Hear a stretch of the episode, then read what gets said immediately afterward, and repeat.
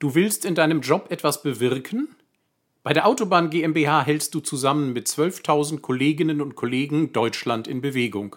Wirke mit bei den herausforderndsten Großprojekten oder steuere den Verkehr mit modernster Technik. Lust auf mehr? Besuche uns unter www.kommzurautobahn.de.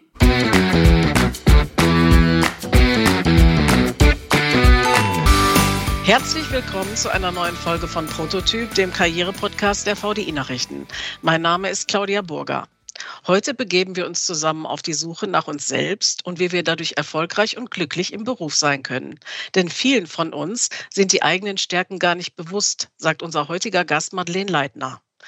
Was sie damit meint und wie wir diese Betriebsblindheit überwinden können, das bespreche ich mit der Bestsellerautorin, Diplompsychologin und Karriereberaterin.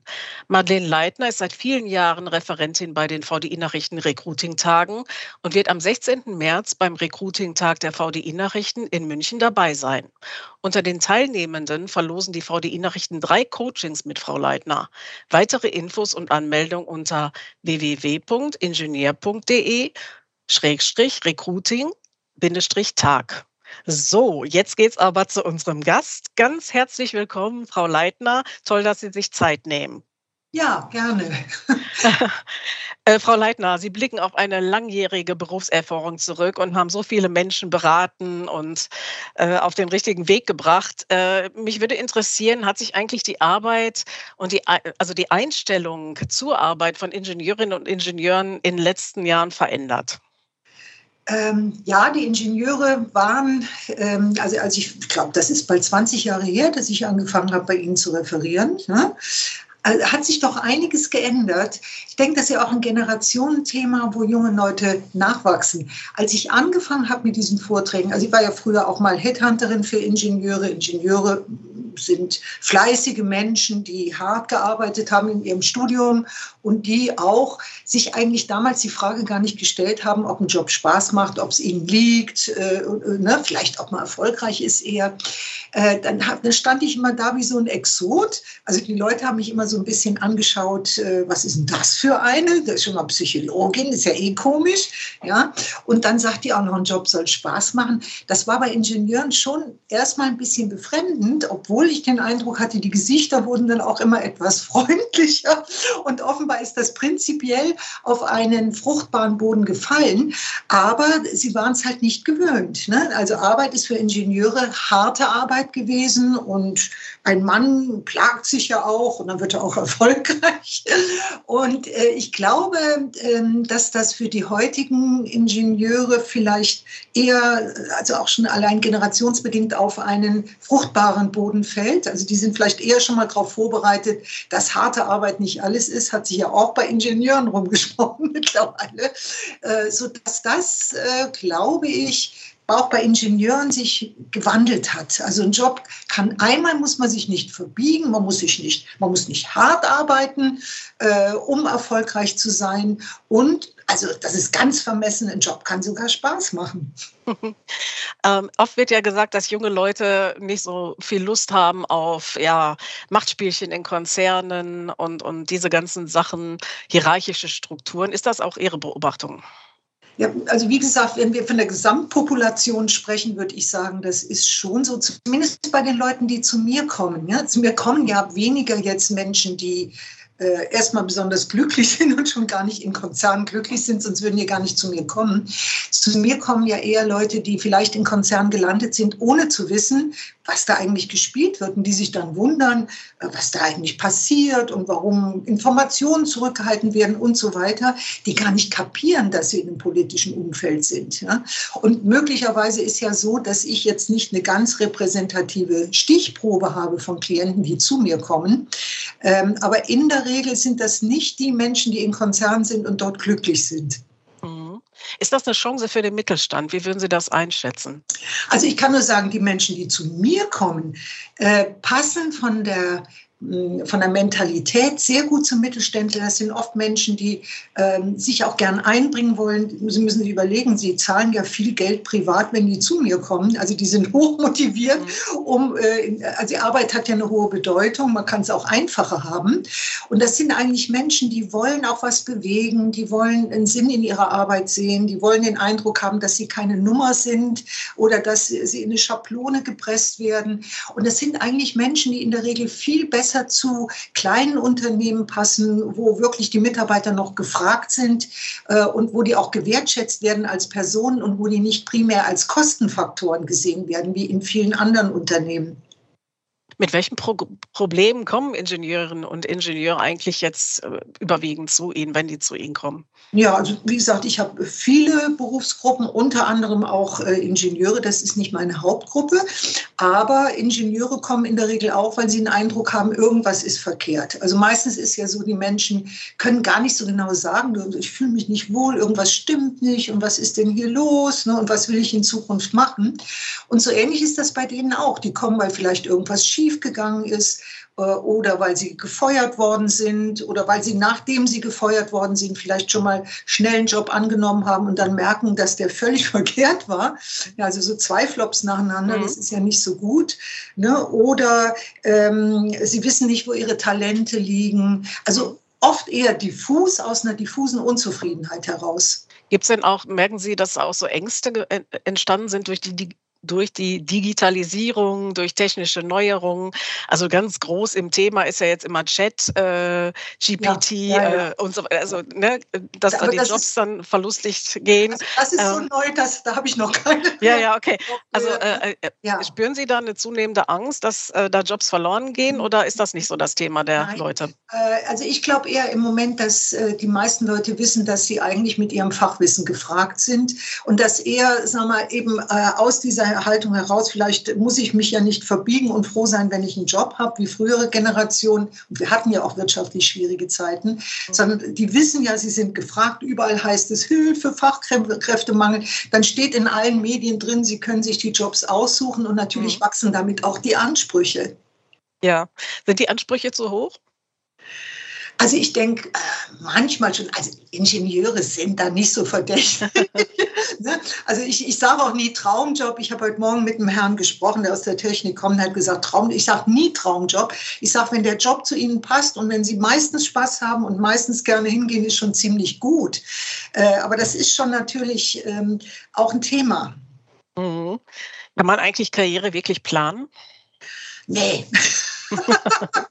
also ich bin ein lebendes Beispiel. Also ich muss sagen, in den vielen Jahren, also wenn ich da irgendwas mit Planung gemacht hätte, das Leben ist heute so unberechenbar geworden. Wir müssen nur die letzten drei Jahre anschauen, wer hätte damit gerechnet. Ich war schon immer jemand, der das abgelehnt hat, das ganze Leben so mit Plänen zu gestalten. Aber vielleicht, wenn man grobe Vorstellungen hat, wie man selber tickt, äh, wo man hinpasst, wo man nicht hinpasst, wo die Gefahren liegen, selbst in wirtschaftlich schwierigen Zeiten, was man besser nicht macht, weil man nur scheitern kann, das ist eine Orientierung in guten und in schlechten Zeiten und kann eben Sicherheit geben, sich nicht allzu falsch zu platzieren. Und natürlich ist es so, es gibt Situationen, da ist man froh, wenn man irgendeinen Job hat, weil es um Geld geht ja. und andere, wo man sagt, ja, was ist mein Traumjob? Das hängt ja auch von der persönlichen Situation und den Optionen ab. Mhm.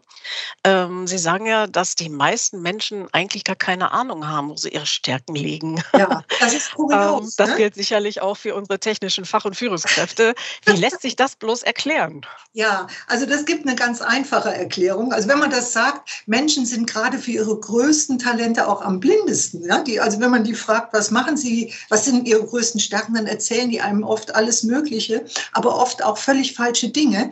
Hat aber einen ganz einfachen Grund das, was Menschen am besten können, die größten Talente, die sie haben, fällt ihnen ja per Definition so leicht, dass sie oft noch nicht mal merken, dass sie überhaupt was tun. Ja, das rutscht ihnen so raus. Jeder sagt, wie hast du das gemacht? Und die Leute selber sagen meistens, wie, ist doch ganz einfach, kann doch jeder, weil es ihnen so leicht fällt. Mhm. Ja? Und das ist das Problem, warum so viele Menschen so unglaublich blind sind, gerade für ihre größten Talente und was natürlich ziemlich traurig und schade ist. Wir sprechen ja von vier Stadien der Kompetenz. Mhm. Können Sie mir die mal erklären? Was ja, ist das, das und was, was, steckt dahinter? Habe ich irgendwann mal entdeckt. Da war ich mal in der französischsprachigen Schweiz und habe es auf Französisch gehört und dann so übersetzt. Mhm. Das ist ein Modell aus der Pädagogik. Und das Interessante ist, obwohl das mhm. so grundlegend ist, ist das kaum bekannt. Also vier Stadien der Kompetenz. Ich fange mal unten an. Die erste Stufe ist die Stufe der unbewussten Inkompetenz. Was heißt das? ich weiß noch nicht mal, dass ich irgendwas nicht weiß. Ja? Wenn ich, ich äh, mache es mal immer einfach, wenn ich noch nie mit Besteck, äh, noch nie Besteck gesehen habe und immer mit Händen und Füßen gegessen habe, weiß ich ja nicht, dass ich nicht mit Besteck essen kann. Mhm. Also das Interessante ist, dass bei der unbewussten Inkompetenz, die Menschen überschätzen sich so maßlos, weil sie noch nicht mal wissen, was sie nicht wissen. Mhm. Ja? Dann kommt die zweite Stufe. In unserem Beispiel, jetzt sehe ich, was macht der da? Ne? Das kann ich nicht. Also ich sehe Besteck, kann ich nicht. Bewusste Inkompetenz. Ich weiß jetzt, was mir fehlt, aber das Selbstwertgefühl ist zu Recht ein bisschen angeschlagen. Mhm. Dann kommt die dritte Stufe. Das ist die, wo Sie anfangen, sich neue Verhaltensweisen anzueignen. Also Messer und Gabel wissen wir jetzt alle nicht, aber Stäbchen vielleicht oder wo Sie das Autofahren gelernt haben. Da muss man sich ja wahnsinnig konzentrieren am Anfang, um die Dinge zu tun. Bewusste Kompetenz. Also man muss immer noch viel überlegen. Hm? Mhm. Und dann kommt eben die vierte Stufe, das ist die, die ich jetzt meine. Das ist die, wenn Sie eben nicht nachdenken müssen, sondern einfach was machen. Die meisten Leute nennen das, das habe ich so intuitiv gemacht. Ja? Aber intuitiv ist eigentlich nur ein anderes Wort für diese unbewusste Kompetenz. Die ist symptomatisch eben für das, äh, für Ihre größten Talente, aber natürlich auch für das, wo Sie am meisten Übung haben. Ne? Mhm. Wenn Sie heute Auto fahren, überlegen Sie nicht mehr, das ist automatisiert. Ja. Ne? Und äh, äh genau. Hm? Ähm, aber wie äh, finde ich denn jetzt mein Potenzial heraus? Welche Schritte muss ich ja, machen, um es zu finden? Das ist jetzt die große Preisfrage. was Sie jetzt nicht erwähnt haben, was ich vielleicht sage, ich habe ja vier Jahre nur Assessment Center gemacht, ausschließlich zweimal die Woche. Ich glaube, kein Mensch hat so viel Assessment Center gemacht wie ich für einen großen Arbeitgeber. Ja. Und ähm, das ist ein gutes Verfahren. Ich bin ja Psychologin. Es gibt wenig gute Tests für Talente, viele furchtbar schlechte, die dann auch massenhaft angewendet werden. Das Problem bei jeglichem Verfahren ist, dass es für die Betroffenen selber oft nicht nachvollziehbar ist. Mhm. Ja? Also das heißt, sie sagen der Person, was sie sehen, dann sagt die, wie ich? Ich habe früher Klienten, habe ich gesagt, sie können prima verkaufen. Ne? Das hat mich total begeistert. Ich nie im Leben. Die Leute verstehen es nicht.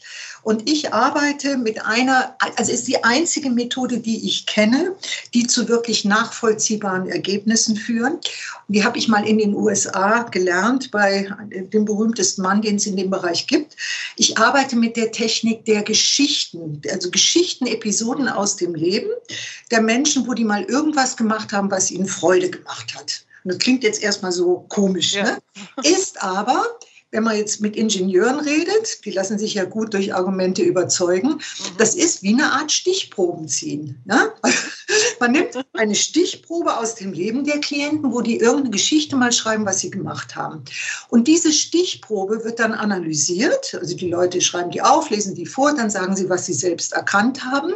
Und meine Aufgabe ist dann mit Fragen und Feedback den Leuten zu helfen, die Talente zu erkennen, die sie nicht gesehen haben, mit der Hypothese der Betriebsblindheit. Ne? Mhm. Und dann ist, äh, ja, und dann sitzen die erstmal da und sagen, komisch, hätte ich nicht gedacht, aber hier sind sie ja, es ist ja nachvollziehbar, wir haben ja die Stichprobe, ne?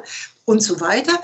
Dann machen wir das mit weiteren Geschichten und äh, meistens ist es so, nach drei, vier oder fünf Geschichten sagen die Leute plötzlich, stimmt, da ist sie ja schon wieder, ich habe sie nur nie gesehen.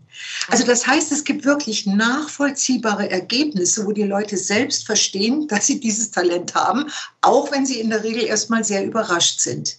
Also äh, versuchen wir es mal ein bisschen festzumachen. Das heißt, jemand, der eigentlich von sich denkt, ach, ich bin nicht so ein kontaktfreudiger Mensch und so, und dann stellt sich hinterher heraus, eigentlich unterhält die Person dann äh, andere Menschen ständig und, und macht eigentlich, äh, ist ja, eigentlich kommunikativ das, oder ja, so, so, wir so, es eben festmachen? Eher nicht so, sondern also äh, das wäre jetzt das Gegenteil. Da ja, okay. eher ein Knick in der Optik, würde ich jetzt mal sagen. und bestimmte, es gibt ja auch viele psychologische Themen, die damit eingehen. Mhm. Ja, aber ich habe Menschen, die sind geborene, also Therapeuten, geborene Strategen, mhm. äh, geborene Unternehmer und wissen es nicht. Ne? Die mhm. erzählen dann, die sehen die Fähigkeiten, wo sie sich angestrengt haben, diese bewusste Kompetenz, die sehen sie, weil sie sich angestrengt haben.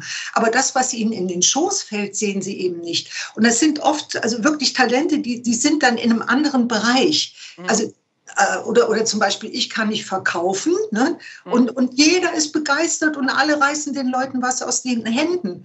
Mhm. Und das Interessanteste ich, hab, ich arbeite ja mit sieben Geschichten mit den Leuten. Davon sollte mindestens eine berufliche sein und mhm. mindestens eine aus der Kindheit. Und die mhm. aller, allerbesten Geschichten sind die Kindergeschichten. Die fallen den Leuten oft nicht ein, aber hinterher merken die dann, die haben schon als Kinder mit Murmeln gehandelt ne? oder, äh, also, oder irgendwas gemacht. Also es ist so, äh, es macht mir ja auch einen furchtbaren ja. Spaß, ne? sonst würde ich den Job ja nicht machen. Ja. Aber das ist wirklich so eine ganz tolle Entdeckungsreise und die Leute verstehen es dann eben auch. Mhm. Die mögen das Wort Traumjob ja nicht so gern, aber sie gucken ja auch so ein bisschen, äh, was war der Traumjob der Kindheit? Damit ja, arbeiten auch. sie auch, ne? Ja, also, toll. Mhm. ist auch toll. Die Leute, manche erinnern sich nicht so richtig dran oder müssen ihre Eltern fragen, ne? Oder die trauen sich das dann gar nicht zu sagen. Also ich kenne wirklich erfolgreiche Manager, die wollten, die fanden die Müllwagenfahrer so toll. Und dann fragt Müllwagenfahrer, ne? Ja, großes Auto, ne? Und so ganz toll. Da merkt man schon, die großen Autos oder wo man richtig was machen kann, war für die als Kind schon so beeindruckend. Ja. Mhm. Und ähm, wie finde ich jetzt als Ingenieur, Ingenieurin mithilfe dieser Potenzialanalyse mhm. heraus, welcher Karriereweg für mich am besten ist? Wie verknüpft man das jetzt? Also, äh, es geht ja erstmal darum, diese Fähigkeiten rauszufinden, mhm. mit der Hypothese der Betriebsblindheit und mancher Überraschung. Mhm. Dann kommt der nächste Filter, der kann genauso wichtig sein. Der nächste Filter heißt, nicht alles, was man gut kann, macht man auch gern. Ja? Mhm. Und da kann es auch sein, dass da ganz große Dinge rauskommen. Und, Haben Sie da ein ähm, Beispiel für mich? Was, ja, was? zum Beispiel, ich habe eine Freundin, die ist Architektin, mhm. die ist super in der Organisation gewesen. Die war nachher Projektsteuerin, ne, mhm. ne, immer organisieren und verhandeln und was weiß ich alles und Menschen beaufsichtigen.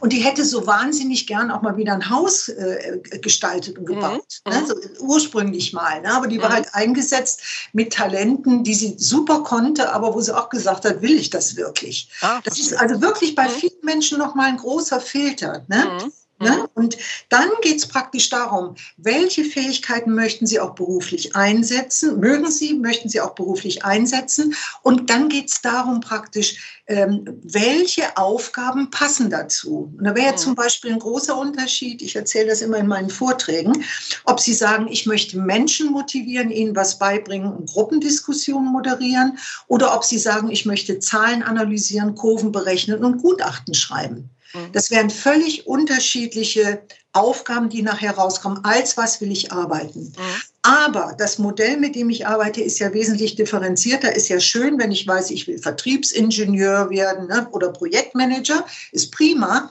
Aber es gibt viele weitere Faktoren, die auch für Glück und Unglück im Job äh, verantwortlich sein mhm. können. Mhm. Ne, manche sind in der falschen Branche und haben es mit Dingen zu tun, die sie nicht mögen. Oder die Chemie stimmt nicht, ne? das Gehalt stimmt nicht, die Arbeitsbedingungen. Ich habe ja ein sehr differenziertes Modell, ähm, mit dem ich versuche, wirklich nochmal ganz klar zu beschreiben, woran erkennen die Leute, dass ihnen Freude macht. Nicht jeder Punkt ist für jeden gleich. Auch äh, bei manchen spielen die Werte eine Hauptrolle und bei manchen ist es nicht so wichtig. Ne? Mhm. Oder das Gehalt ist vielleicht nicht so wichtig. Aber eine differenzierte Beschreibung Beschreibung unter vielen weiteren Punkten, die wirklich für Glück und äh, Unglück im Job entscheidend sein können. Ja, also der, ähm, die Bestimmung des Jobtitels der Aufgabe ist ja nur ein Teil von weiteren Punkten, die nachher helfen, den passenden Platz auch wirklich zu erkennen oder zu gestalten. Spannendes Thema. Spannende Themen für Bauingenieurinnen und Bauingenieure gibt's auch bei uns. Denn wir von Straßen NRW gestalten die Zukunft der Mobilität in Nordrhein-Westfalen. Hierfür suchen wir dich als Verstärkung. Beispielsweise für ein Regierungsreferendariat Straßenwesen und viele weitere Positionen. Alle Stellenangebote auf straßen.nrw.de slash Karriere. Straßen NRW. Wir machen Straßen fürs Leben. Das macht es dem Arbeitgeber ja auch ein bisschen leichter, wenn ich selber weiß, wo ich hin will, ja. äh, mich äh, dann an der richtigen Stelle einzusetzen. Äh, wie, wie reagiere also ich bin jetzt schon irgendwo angestellt. Äh, ja. Wie reagiere ich dann, wenn ich merke, Mensch, irgendwie, ich bin unzufrieden? Wie gehe ich ja. dann vor? Der erste Punkt ist ja erstmal herauszufinden, was, also was ist denn überhaupt das Problem? Dann kann ja sein, ich habe eine Midlife-Crisis ne, oder Streit mit meiner Frau oder meinem Mann oder so. Ja? Oder ich denke, ich muss jetzt mal was verändern. Also erstmal herausfinden, wo liegt das Problem? Da kann auch Selbstbeobachtung helfen, wenn man das mal einfach aufschreibt, nach einer Weile merkt, mhm. immer montags morgens oder immer, wenn ich meinen Chef sehe ne, oder immer, wenn ich Hausaufgaben machen soll oder irgendwas. Ja? Also, dass man das eingrenzen kann. Und es geht natürlich am besten los, indem ich bei mir anfange, mir mal Gedanken zu machen, was suche ich denn überhaupt. Ist interessant, ich habe gerade im Moment auch Klienten, die, äh, wo die Firma die Standortbestimmung zahlt, also ne, wo es praktisch mhm. darum geht, wo können wir diese Person, die im Prinzip gut ist, so hinsetzen, dass wir die auch halten können. Mhm. Und natürlich ist es so, je klarer ich weiß, was ich will, desto besser kann, kann ich den Arbeitgeber auch instruieren, wie er am meisten von mir hat. Also mhm. sie haben am meisten von mir, wenn, wenn ich weiß, wie ich ticke. Ja? Mhm. Und das ist der Vorteil, wenn ich weiß, wie ich ticke und woran ich das erkenne, dem Arbeitgeber praktisch diese Gebrauchsanweisung für einen selber geben. Und ich habe ich hab, äh, auch schon, äh, ich habe äh, vor einer, äh, zwei Jahren ungefähr mal einen Arzt betreut, ja? der mhm. war also in einem bestimmten Bereich tätig und hat ja ein Angebot von einem Headhunter bekommen. Mhm. Das kann jetzt für Ingenieure genauso gelten. Er hat gesagt, meinen Sie, das ist was? Wir waren noch mitten in der Standortbestimmung. Dann haben wir die weiterentwickelt und der hat am Schluss genau gewusst, was er will und hat dem Headhunter gesagt, was er gern für einen Job hätte und hat sich seinen Job selber gestrickt. Mhm. Ja, nicht schlecht. Ich habe einen Unternehmensberater gehabt, der war eigentlich, der hat gesagt, ich glaube, ich bin in meiner Firma falsch. Ne? Mhm. Das war eine Sanierungsfirma und er ist eigentlich ein Stratege. Dann wollte er kündigen und weil der Chef handverlesene Mitarbeiter hat und ihm das so wichtig ist, hat er nachher den Job für den geschaffen und die Firma umstrukturiert. Die bieten mhm. jetzt auch Strategie an. ist das eigentlich hm? ja ist das eigentlich ein Trend, dass Unternehmen jetzt auch selber sagen, äh, unsere Mitarbeitenden sollen so, so, eine Standortbestimmung machen? Also Wird das jetzt häufiger bezahlt oder ist also, das? Ja, ich, ja? Ich, also Aha. bei mir ist das auffallend im Moment. Mhm. Das habe ich mhm. eigentlich sonst ist nie. So Trend, ich hatte ja? immer mhm. selbst. Mhm. Ich, ich weiß nicht, ob die kleine Stichprobe bei mir mhm. schon Trend ist, aber mir fällt das auf. Mhm. Möglicherweise, weil Firmen ja auch versuchen, ihre Leute zu halten. Ja, es ist viel. Also was kann man alles in den Sand setzen, wenn man den falschen Personen einstellt? Was kostet das, wenn man die einarbeitet? Die vorhandenen Mitarbeiter zu halten und denen aktiv eine Perspektive zu bieten und ihnen auch zu zeigen durch Wertschätzung Wertschätzung, du bist uns wichtig, wir wollen mit, mit dir was äh, machen, wir haben was mit dir vor. Und äh, ja, das ist ein Trend. Also das scheint mir ein Trend zu sein, mhm. weil äh, also auch die guten Mitarbeiter, äh, die liegen nicht auf der Straße rum. Mhm. Sie haben das angesprochen, Wertschätzung. Ähm, soll ich in der Firma äh, das ansprechen, Veränderungen anstoßen? Oder muss ich mich zurückhalten? als Mitarbeiter? Als Mitarbeitende. Hm? Also ich äh, glaube, also ich glaube, das Schlimmste ist, ich habe letzte Woche hat mir eine Bekannte erzählt, die, haben, die, wollte ihrem Chef nur irgendwas sagen, freitags, und geht da rein, dann sagt sie, sie wollte ihm noch was Persönliches sagen, da ist der ganz blass geworden und hat gedacht, die kündigt. Ja, also es ist, mhm. glaube ich, für, äh, für Firmen ein großes Problem, wenn die Mitarbeiter gehen, gerade gute. Ne? Mhm. Und man hat doch in der Regel äh, die Chance, Chance, zum Beispiel bei Mitarbeitergesprächen mal einflechten zu lassen, wie soll es weitergehen. Auch Chefs müssten eigentlich die Sachen aktiver ansprechen mhm. und ähm, dann vielleicht frühzeitig auch äh, gucken, so äh, was könnte das sein, Entwicklungspläne geben, weil oft ist das ungeschickt. Ja? plötzlich haben sie eine Kündigung auf dem äh, Tisch liegen als Arbeitgeber und das wäre vielleicht vermeidbar gewesen, wenn man vorher sich Gedanken gemacht hätte. Mhm. Kann ich mir eigentlich so als Ingenieur, Ingenieurin auch leisten, mal eine Auszeit zu nehmen? Also zu sagen, ich muss mich jetzt erstmal finden. ja. Früher, also wie gesagt, ich ja. mache das schon lange. Also ja. vor 20 Jahren ungefähr äh, die ersten Recruiting. Das wäre undenkbar gewesen. Mhm. Ein Ingenieur muss Karriere machen. Ein Ingenieur muss die Trennung seiner Familie auch verkraften. Ne? Das war noch diese Mentalität der Haudegen, mhm. sozusagen, wie ein Mann zu sein hat. Und die jungen Männer sind ja ticken ja auch völlig anders. Und heute, Hauptsache, man hält einen Mitarbeiter, also im Vergleich zu vor noch nicht so allzu langer Zeit, denen werden ja die Straßen äh, gepflastert mit mhm. lauter Pony und allem Möglichen. Mhm. Also das wäre früher undenkbar gewesen. Aber heute, ich habe gerade gesehen, ich glaube, vor 10, 15 Jahren war ein ähm, Ingenieur bei mir, der hat damals Elternzeit genommen. Der ist mhm. angeguckt worden, als käme er vom Mond und das wurde mhm. ihm noch negativ ausgelegt, mhm. ne? obwohl das gar nicht so lange war. Ist doch heute undenkbar. Das könnte sich doch keiner mehr erlauben. Ja, Sie haben gerade schon gesagt, dass es also bei der Generation, bei der früheren Generation vor 20 Jahren oder so ist das alles noch ein bisschen anders gewesen. Sie arbeiten ja sehr viel mit biografischen Elementen. Äh, ich fand auch interessant den Aspekt, äh, dass traumatische Ereignisse auch über Generationen transferiert werden können, auch auf äh, andere Generationen. Das heißt, die Leute, die jetzt so um die 50 sind und weiß ich nicht, El Eltern hatten, die geflohen sind im ja. Krieg und so, dass sich ja. das alles auswirkt. Können Sie das so ein bisschen näher beschreiben, ja. was Sie damit also, meinen? Also ich sage mal, die meisten Menschen, die kommen ja so ganz diffus. Sie sagen, mein Job macht mir keinen Spaß. Ne? So, und ich hatte vor naja, auch einer Weile mal einen, so einen richtigen Vorzeigingenieur, der hat auch noch der war Ingenieur in einer Firma, wo alle gesagt haben, wow, ne, wo, wow, ein, ein Job, wo alle sagen, wow, kommt zu mir, also sieht aus wie Ken von Ken und Barbie, ne, mhm. so 1,95 gut aussieht mhm. und sagt, äh, ja, mein Job macht mir keinen Spaß. Alle beneiden ihn, ne, mein Job, warum mache ich das? Der hätte auch gar nicht mehr arbeiten müssen, der hat also so gut verdient, ne. Und wir haben rumgerätselt, rumgerätselt. Und erst Irgendwann mal ist mir aufgefallen, also deswegen ähm, mache ich auch ähm, Familienanamnese und Biografie. Irgendwann mal war mir klar, also der war der äh, Sohn einer Frau, die noch im Sudetenland geboren war, und der Opa auch, ne? Und dem war überhaupt nicht klar, der war der einzige Sohn und im Grunde genommen lag die ganze Last dieser vertriebenen Familie auf ihm, ohne dass das ausgesprochen wurde. Er musste die Schmach der Familie wieder gut machen. Ne? Mhm. Sein, er hat auch erzählt, sein Opa war damals der Platzhirsch im Sudetenland, also mein Klient 1,95, der Opa 2,5 Meter. Fünf, ja? Aber der, dem war das nicht bewusst, dass der, dieser ganze Druck auf ihm gelegen hat und dass er deswegen diesen Job gemacht hat, der ihm überhaupt keinen Spaß macht. Und mhm. das war das erste Mal, dass mir das Thema aufgefallen ist. Ja. Aber ich bin seitdem sensibilisiert, habe mich viel auch mit dem Thema beschäftigt. Ich habe ja mittlerweile Klienten, wo die Eltern aus China sind, in Kasachstan ja. geboren sind. Also, mhm. und wenn man da mitten in der Geschichte drin ist und die ganzen Dramen auch noch mhm. mal versteht, die damals mhm. historisch gewesen sind und die Folgen, die hier sind, mhm. wenn nichts ahnender Mensch vor ihnen sitzt, habe ich auch gehabt, einen, einen, einen, jungen Mann, der in Kasachstan geboren ist mhm. und äh, mit den Eltern hierher kam vor ein paar Jahren und, und wie die geprägt sind ne? und mhm. was das bedeutet. Klar, also die haben keine so großen Erwartungen, aber wenn die dann kommen, dann ist wirklich was schiefgelaufen. Ja, und das äh, wird sich ja jetzt noch verstärken. Wir haben ja jetzt den Krieg. Es überall sind Unruhen, es ist, wird nicht besser. Ne? Das, war, das war schon immer so, nur mhm. wir wissen es oft nicht. Ja.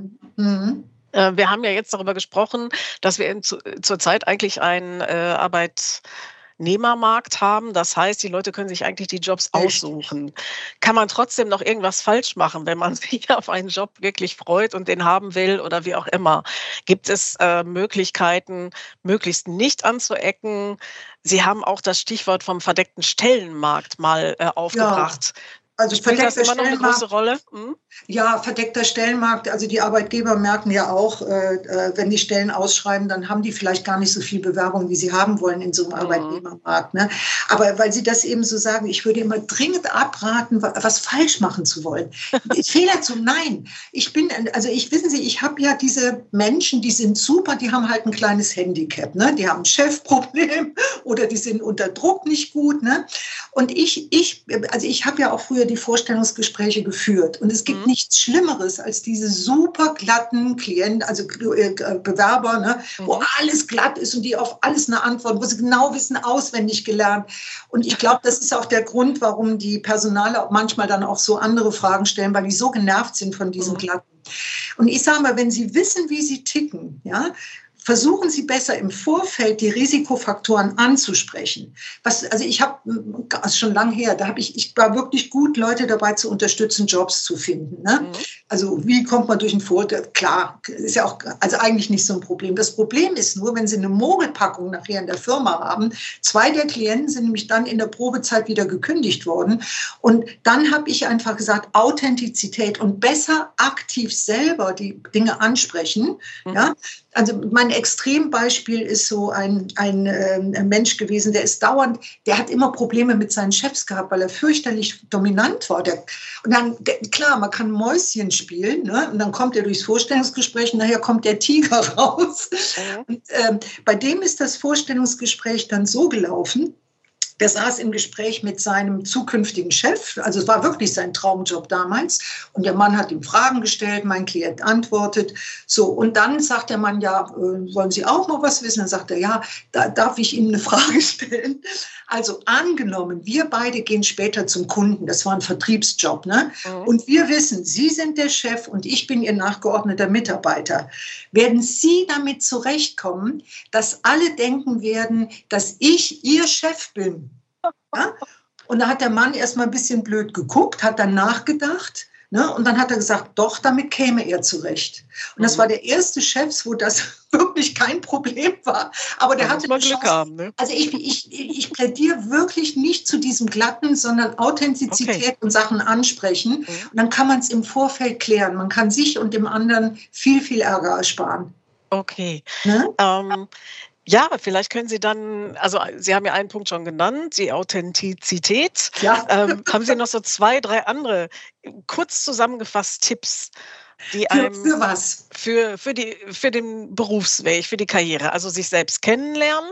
Ja, dann, ähm, also äh, gut, wir haben jetzt einen Bewerbermarkt, aber mhm. ich habe alle Phasen erlebt bei diesen ja. Karrieretagen, wo busseweise Arbeitslose angekarrt wurden okay. zum Teil. Mhm. Das kann jederzeit wieder passieren. Mhm. Was wissen mhm. wir denn? Ne? Ja. Also da nicht zu arrogant sein, äh, also ich also nicht einen Job nur wegen Geld annehmen und hinterher äh, schafft man den nicht und dann hat man mhm. ein Problem. Aber äh, weil Sie es eben schon mal angesprochen haben, Jobsuche überhaupt. Jeder, der ein Handicap hat, zu alt, zu jung, zu billig, zu teuer, falsche Ausbildung, keine Ahnung, wer hat schon kein Handicap?